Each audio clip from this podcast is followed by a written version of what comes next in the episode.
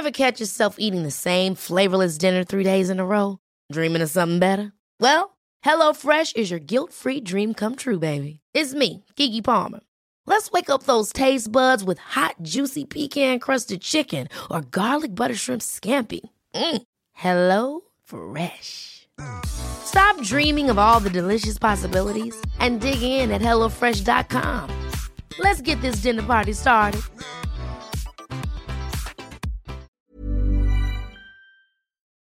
Eh ouais, vous ne rêvez pas, c'est bien Cassius FM sur la TG Radio. 4 ans après, le retour. Aujourd'hui, 300 jours, on va fêter.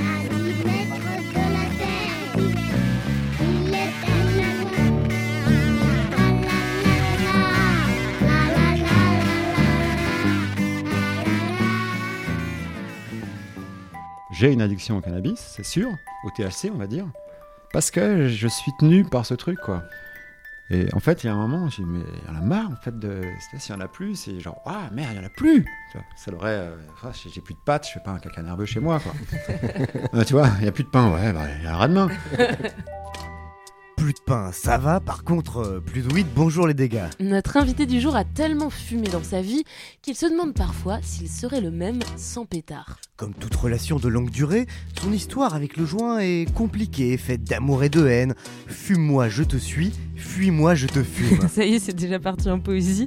En tout cas, ça ne l'a pas empêché de créer et de nous faire danser. Figure de la French Touch, en solo sous le nom de Boombass ou en duo avec Cassius. Hubert Blanc-Francard est notre invité. C'est l'épisode 27 de Banana Kush. Mais qu'est-ce que vous fumez, colonel? Des bananes. Oh non, merci. Moi, avec plaisir. Le trafic de la banane connaît une embellie. Une drogue interdite La banane tient la première place. et pourtant un produit qu'on consomme la plupart du temps en cachette. Rien ne peut résister au lobby de la banane.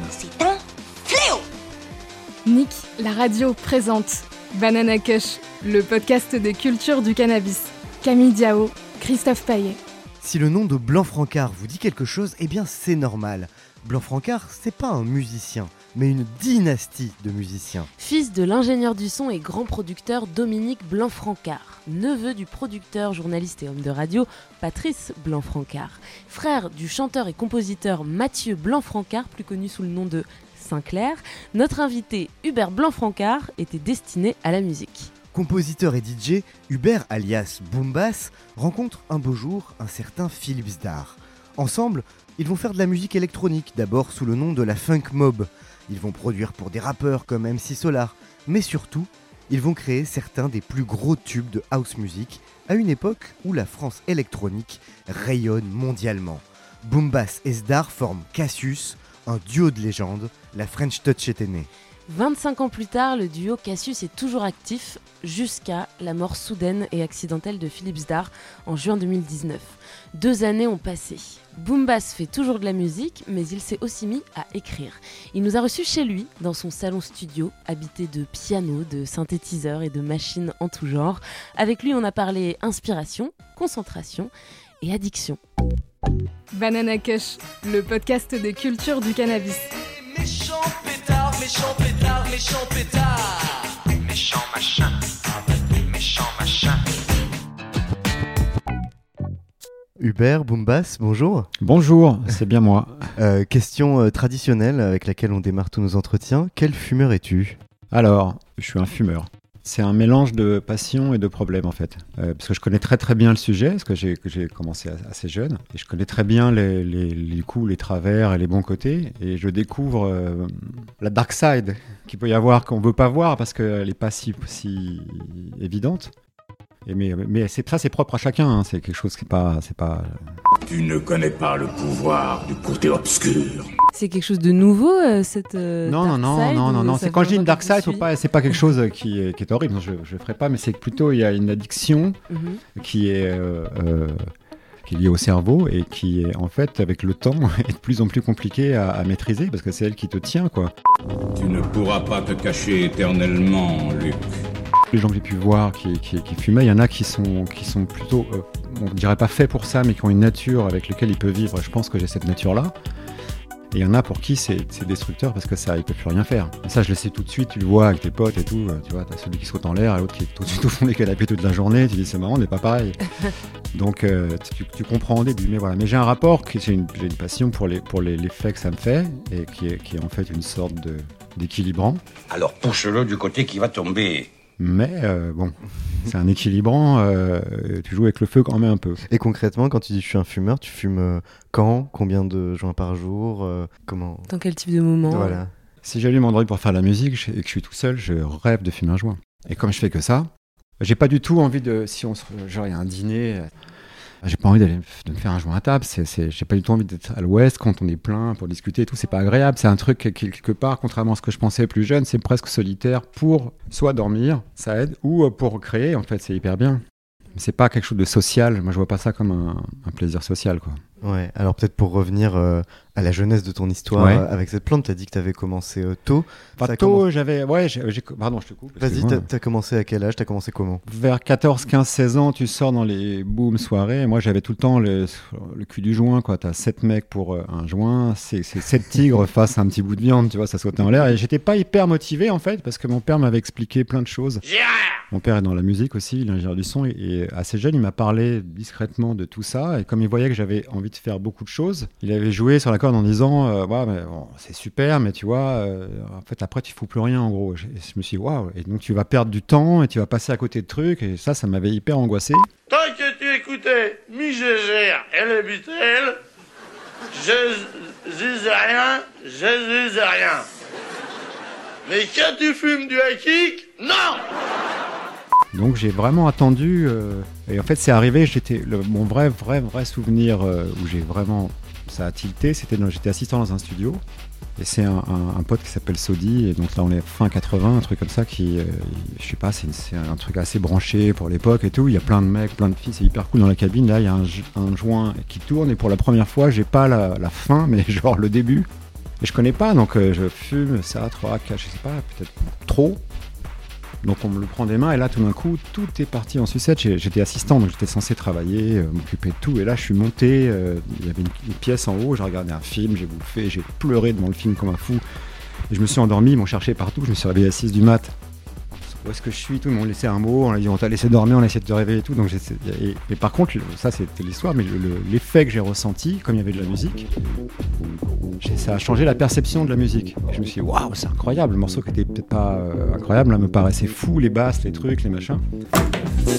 Chez Boris, ce soir, c'est de toute beauté. Après, j'ai eu faim, je suis parti, j'ai quitté la pièce, mais. Mais ça, a été je sais que ça a été ça un peu l'accroche, c'est-à-dire cette, cette sensibilité euh, qu'on peut avoir qui est hyper exacerbée d'une bonne façon. Il est très émotif. Non, non, il s'est cogné la tête ce matin à Paris, puis il vient de se la recogner. Alors justement, le dernier épisode de, de, de Banana Cash qu'on a sorti, il Ouais. était consacré au lien entre euh, la- le, le cannabis et, et la musique. Et euh, on a interviewé des musiciens, notamment on entendait Sébastien Tellier dans cet épisode, qui nous raconte euh, que euh, dans sa pratique musicale, euh, dans la manière dont il compose, fumer euh, ou consommer du cannabis, peu importe sous quelle forme, Ouais. ça lui permet d'atteindre un niveau de concentration, de, de rentrer plus dans la musique et de, de travailler mieux. Est-ce que c'est ton cas aussi? Je comprends ce qu'il veut dire au, au sens de la concentration, parce que je pense qu'on est. euh, toute personne qui aime jouer ou apprendre la musique, c'est un adepte de la concentration. Tu es tout de suite avec trois accords euh, tripés, et, donc si on a le, le cerveau un peu hyperactif, ça permet de, de penser à beaucoup moins de choses. Ressens, ne pense pas. Fie-toi à ton instinct. Ça ferme les portes des que t'as pas en- tous les trucs un peu chiants de la journée, euh, s'évapore, et là tu peux te concentrer, comme dit Sébastien, pendant 5 heures sur ce que tu es en train de faire, et tu as vraiment l'impression de rentrer dedans. Mais je suis intimement convaincu que tu obtiens la même chose en pleine forme. L'ayant déjà vécu, et, le faisant plus jeune, que j'ai commencé à faire la, la musique jeune, et je tripais quand même malade pendant des heures euh, en rentrant de l'école, donc c'était... Simplement là, ça amplifie un petit peu euh, et, ça, et ça déstresse. Les questionnements, les trucs, tout d'un coup, hop, tu vas peut-être plus à l'essentiel, tu vois, quelque chose de... Moi, ça m'a vraiment aidé dans la musique. Justement, dans, et, et avec Philippe, on a, on a vécu des trucs incroyables, d'accidents, parce que justement, tu fais un peu n'importe quoi, euh, et- ça peut t'aider à faire n'importe quoi. Tu évoques Philippe, euh, juste pour préciser. Philippe Oui, Philippe Zdar, euh, pardon, oui, parce que j'ai- ton gros point à 20 ans acolyte, euh, euh, au sein du duo Cassius. Donc c'est quelque chose que vous partagiez ensemble, le, le- le cannabis? Oui, mais après, en, en studio, on fumait plus du tout. Parce que là, vraiment, euh, j'ai réalisé que et on a réalisé tous les deux que c'était. euh, ça, c'est pas gérable. Surtout à deux, c'est compliqué parce que, euh, en fait, il faut rester synchro, quoi. Oui, ça on voit pas forcément dans les mêmes sphères. il y en a un qui part sur un truc, l'autre qui part sur l'autre. Donc, c'est pas. mais, au début, on le faisait, mais on prenait- du coup, ça prend un temps fou. Maintenant, il y a eu un Bob Marley et, et, euh, 3 millions de mecs qui fumaient, qui faisaient des trucs horribles. Donc, il faut faire quand même gaffe. c'est pas la clé magique, quoi. Ouais, moi, j'y ai cru à un moment, hein, que c'était waouh, grâce à ça. Mais non, ça change pas le problème qu'il faut bosser comme un malade, quoi. La potion magique, ça n'existe pas. hein. Et quand t'es pas euh, côté euh, compositeur, mais côté auditeur, est-ce que fumer en écoutant de la musique, ça c'est c'est un- c'est d'ailleurs comme ça euh, que, que j'ai aimé fumer. Quand j'ai découvert des disques. Que- Quel disque, quelle musique, qu'est-ce qui marche bien pour toi euh? Ça va être par période, quoi, je pense. Euh, soit quand c'est très hypnotique, euh, y a, et que que t'es dans l'état, c'est vraiment. euh, si tu comprends l'intérêt de la musique hypnotique, ça peut être Steve Reich, mais ça peut être aussi de la house ou de la techno, c'est juste l'idée de la répétition. Alors, paradoxalement, dans, un club, en fait, j'ai pas du tout envie, quoi. Bizarrement, c'est parce qu'être entouré de gens avec le bruit et tout, c'est le truc où, pour écouter la musique, c'est pas, pas l'idéal.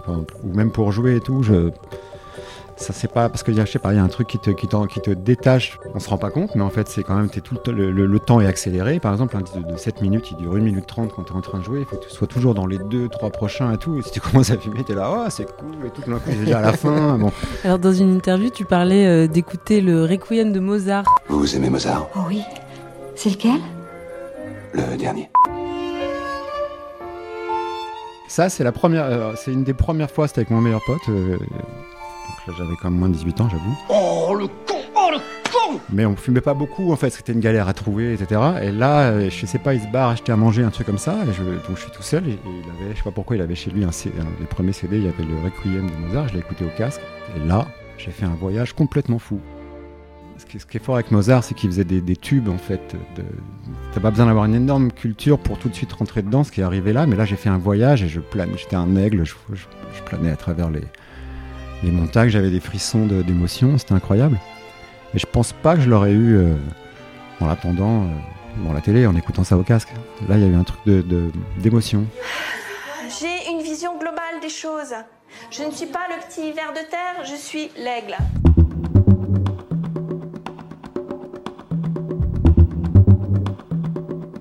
Même temps, si c'était avant euh, 18 ans, c'est un peu l'apanage des premières fois aussi. euh, enfin, Oui, mais ce que- ça, c'est sûr. Sauf que j'ai retrouvé ça. Je l'ai retrouvé euh, toute ma vie.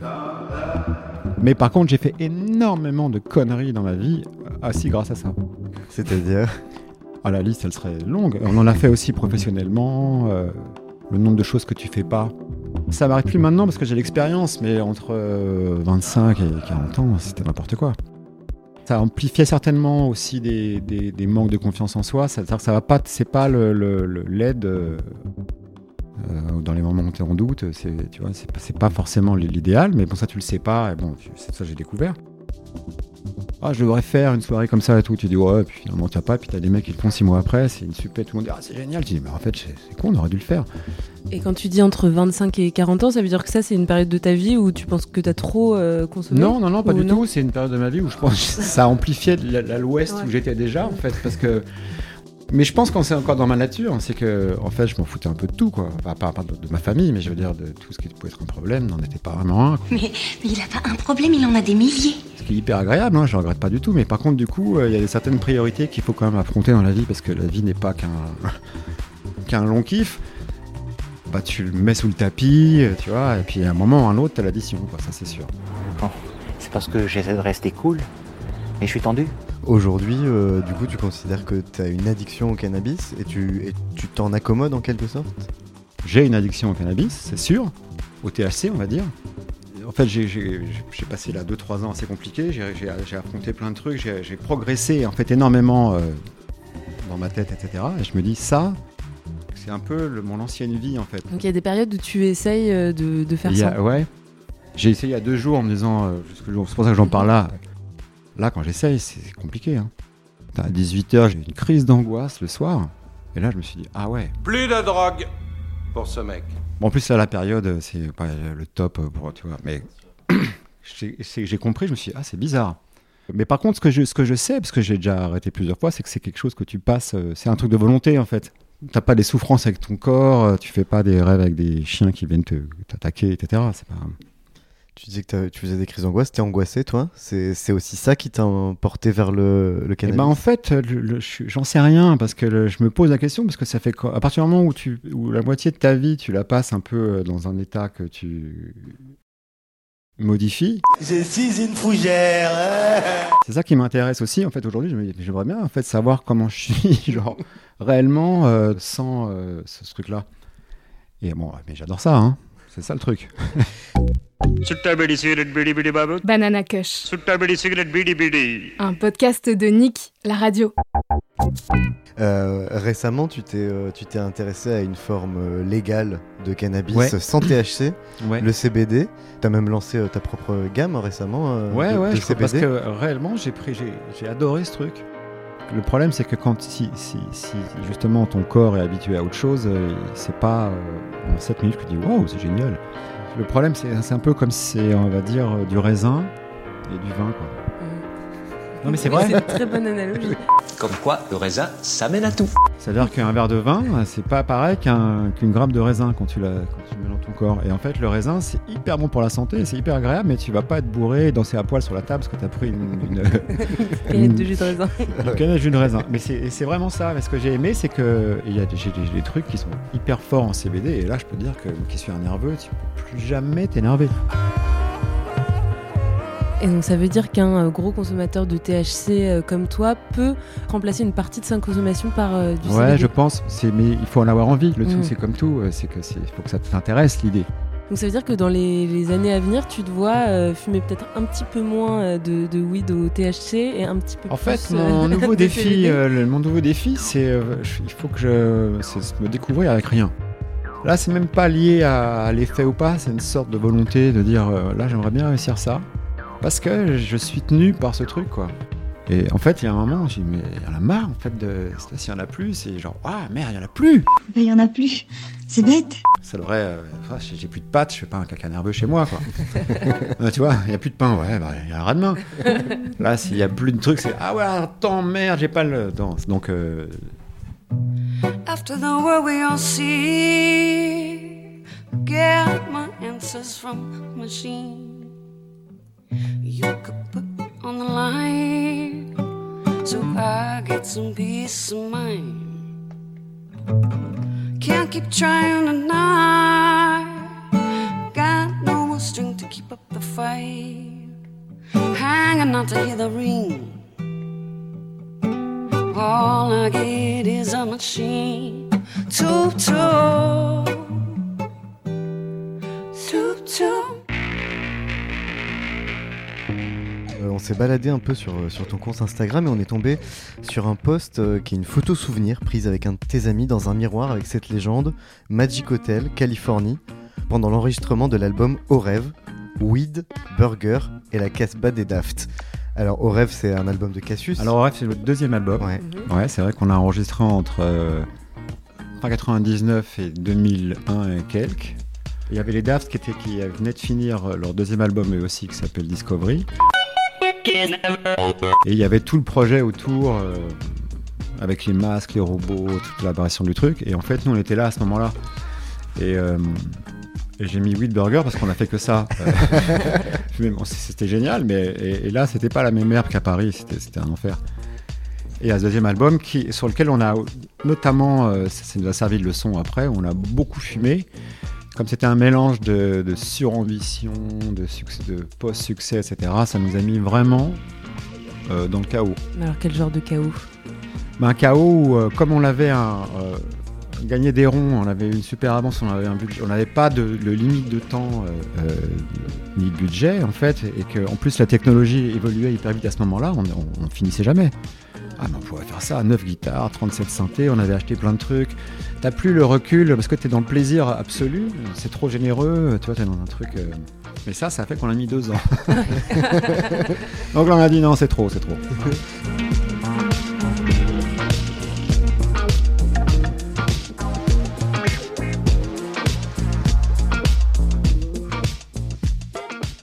Tu évoquais euh, la, la weed euh, californienne Ouais. qui est pas tout à fait la même euh, qu'en France. Est-ce que c'est un endroit que tu connais bien, la Californie Pas hyper bien, mais j'y suis allé pas mal de fois. Et la dernière fois qu'on y allait, que j'y suis allé, c'était justement avec Philippe. Et a- C'était pour l'album Ibifornia.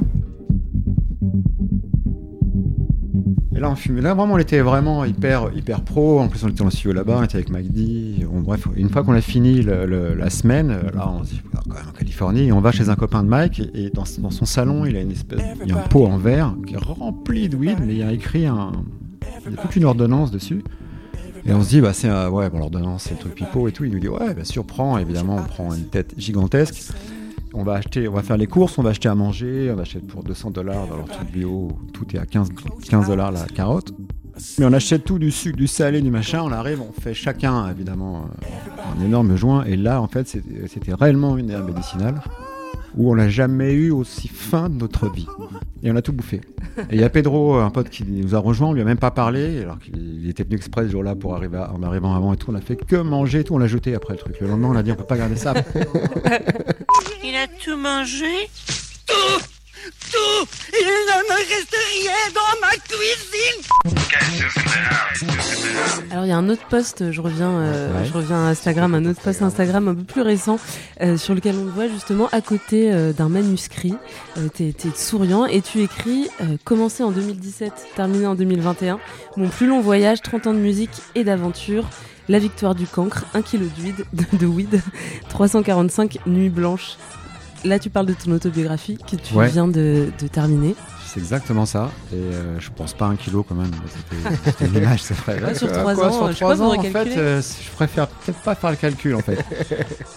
Mais euh, ouais, c'était une- c'est c'est un truc euh, commencé euh, sur les conseils d'un d'un ami euh, médecin qui me dit à un moment que je devrais me lancer dans quelque chose de personnel.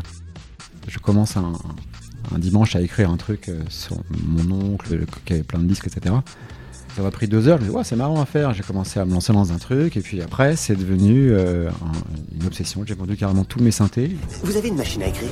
Je me suis complètement fermé, donc je jouais plus, euh, etc. Donc j'avais plus de revenus. Et je me suis dit, oh, ça va me prendre six mois. Et puis en fait, ça m'a pris trois ans.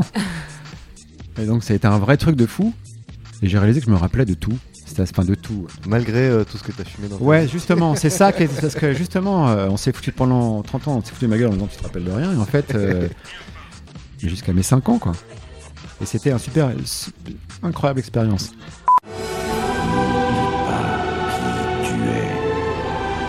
Et tu fumais en écrivant? Ouais. C'est ce qui m'a peut-être aussi fait prendre 3 ans. Euh, mais là, je regrette pas du tout parce qu'en fait, c'est devenu obsessionnel et ça me mettait dans un état euh, complètement second, euh, bon, qui a fait flipper tous les gens que je connais, mais c'est- pas grave. Fallait que j'aille dans ce truc-là. Je suis allé à fond. Sinon, j'aurais jamais fait. Autant la musique, oui, mais là, c'est pas mon métier. C'est pas. À un moment, c'est devenu une difficulté. le- je sais pas comment dire. La vie a fait en plus avec ce qui s'est passé, parce que donc Philippe est mort il y a deux ans ça m'a quelque part aidé à traverser un truc assez infernal. Et le plus étrange, c'est que ça donnait une fin au bouquin. Mais ça a donné presque un sens. Enfin, je sais pas comment euh, expliquer. Et, et donc tout à l'heure, tu, tu évoquais le, le côté peut-être euh, déstressant euh, du cannabis, là, euh, dans, dans le fait que tu passes euh, de, de la musique que tu connais très bien à, à l'écriture, ce que tu n'avais jamais fait. Est-ce que du coup, ta consommation de cannabis, elle t'a peut-être aidé à sauter le cap et à te lancer dans... dans- Je pense qu'elle a amené un, un certain, une certaine nonchalance euh, face à la. En fait, un certain flou face à la réalité du travail que ça représentait. Parce que je pense que si on m'avait dit, bon, alors ça va, tu vas commencer par ça, tu vas le refaire 500 fois, ça, ça, genre, voilà, ok.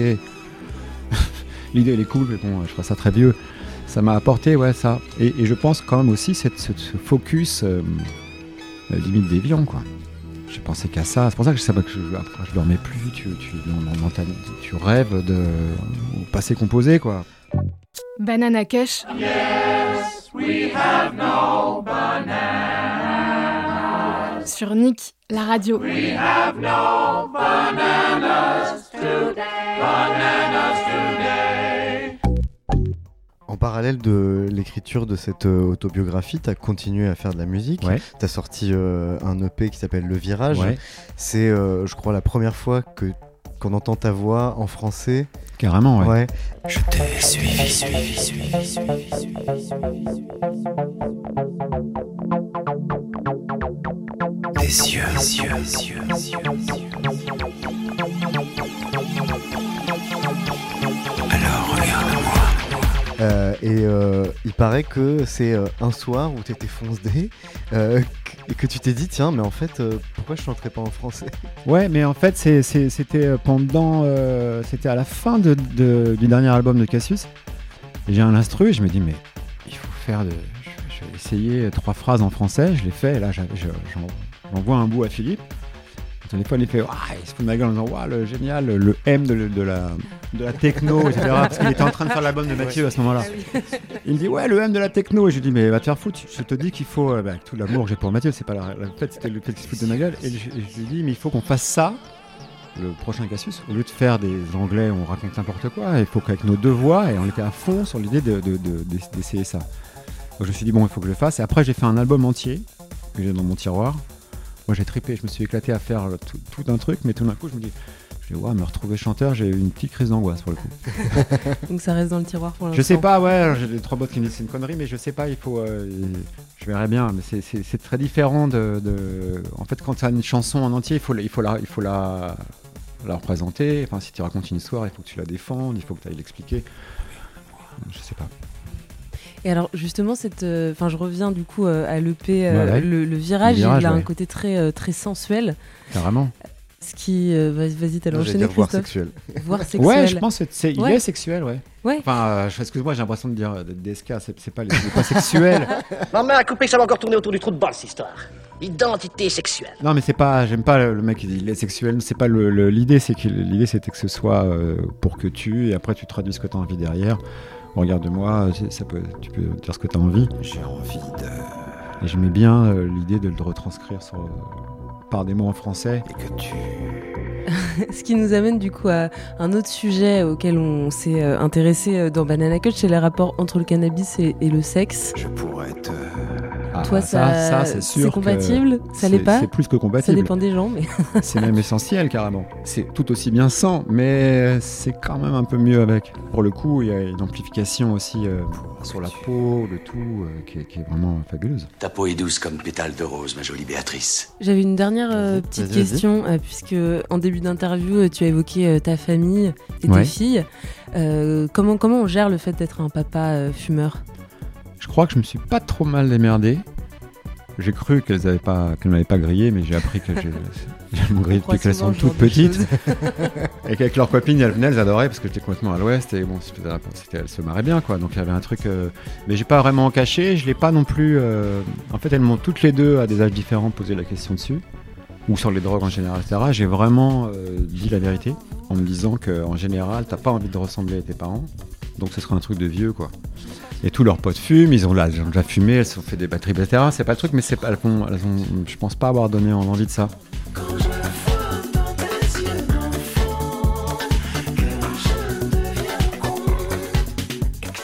Et, euh, étrangement, je suis assez content en fait. Parce que je sais qu'il y a un moment, en fait, c'est ce que je disais tout à l'heure, c'est qu'il y a un peu une loterie. On est fait ou pas pour ça. Si, ça, me ferait chier de voir mes mômes euh, dans le canapé à mater les films toute la journée en fait. À bouffer des chips et de la weed avec leurs potes, comme, j'ai fait. c'est ça le truc, je me dis, waouh. En même temps, je l'ai fait, et puis bon, je me démerde pas trop mal. Donc Bah, Offrir un contre-exemple, ça peut être une bonne stratégie. Je pense que, parce que si- je, je crois pas vraiment, en plus franchement, dans la- dans les- à l'époque à laquelle on vit, euh, en parler comme d'un truc, euh, comme du diable, c'est comme dire ah non le sexe jamais, ça jamais. Tu peux être sûr que le lendemain c'est genre waouh je vais aller me rouler un joint, il foutra poil avec 5 mecs donc. euh, c'est- c'est- je pense qu'il faut parler des choses. En plus, je pense qu'elles ont vu le- ce que je vois pas du côté négatif aussi. Que moi je veux pas voir, elles l'ont vu, et tu vois, elles aimeraient bien que j'arrête aussi, je pense. Donc c'est tu vois, c'est quelque chose qui, qui- c'est intéressant. Eh ben, merci. Bah, beaucoup. merci, et j'espère que j'ai pas trop parlé. Bah non, c'était parfait. passionnant. Merci Bah, Boombas. merci. Alors on a une petite euh, tradition dans Ouais. ce podcast. Ça s'appelle la banane de fin. On t'en dit pas plus. On se retrouve juste après le générique. Nick, la radio. Ça, c'est la banane qui va redonner la banane à la France. Parce que si t'as la banane, t'as la cerise. Si t'as la cerise, t'as le gâteau. Si t'as le gâteau, t'as la crème. Si t'as la crème. Banana Kush, le podcast des cultures du cannabis. Alors Camille, tu penses que ce sont ces filles ou le CBD qui vont réussir à le faire arrêter? Enfin en tout cas à réduire sa consommation pour se découvrir sobre, tout nu, sans filet. Bah, si j'ai bien compris ce que nous a dit Boombass dans cette interview, je crois que ce sera surtout sa volonté. Hein. Et d'ailleurs, je pense que sa volonté sera faite. C'était le 27e épisode de Banana Kush avec Camille et Christophe ad vitam aeternam. Charlène Noyoux à la Réal sur la terre comme au ciel. Restez bien à l'écoute jusqu'à la fin des temps pour euh, connaître le choix de Boombass face au divin dilemme de la banane de fin. Salut,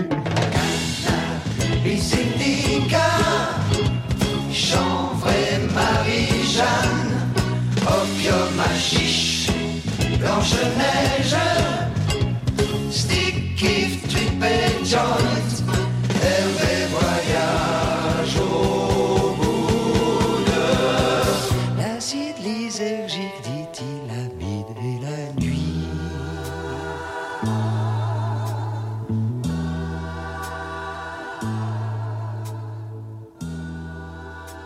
Et ben voilà, ça y est, on y est. C'est l'heure de la banane de fin. Donc, comme on le fait avec chacun de nos invités, on va Ouais. proposer de choisir entre deux bananes.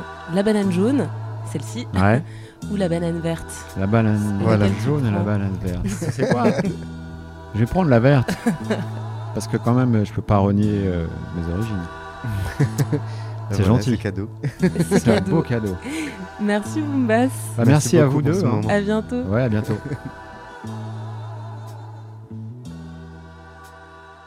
Attention, la consommation de cannabis est illégale et dangereuse pour la santé. Information et prévention sur drogueinfoservice.fr.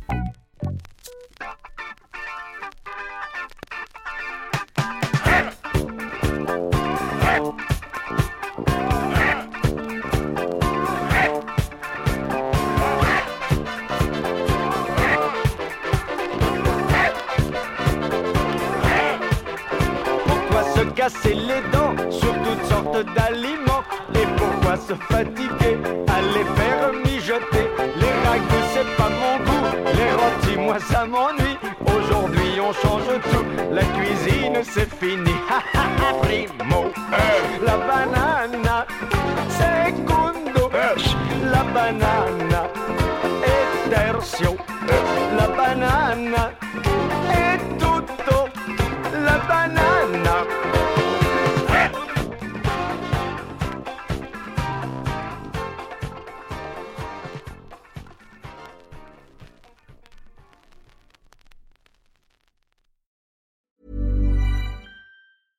Ever catch yourself eating the same flavorless dinner three days in a row? Dreaming of something better? Well, HelloFresh is your guilt free dream come true, baby. It's me, Kiki Palmer. Let's wake up those taste buds with hot, juicy pecan crusted chicken or garlic butter shrimp scampi. Mm. Hello Fresh. Stop dreaming of all the delicious possibilities and dig in at HelloFresh.com. Let's get this dinner party started.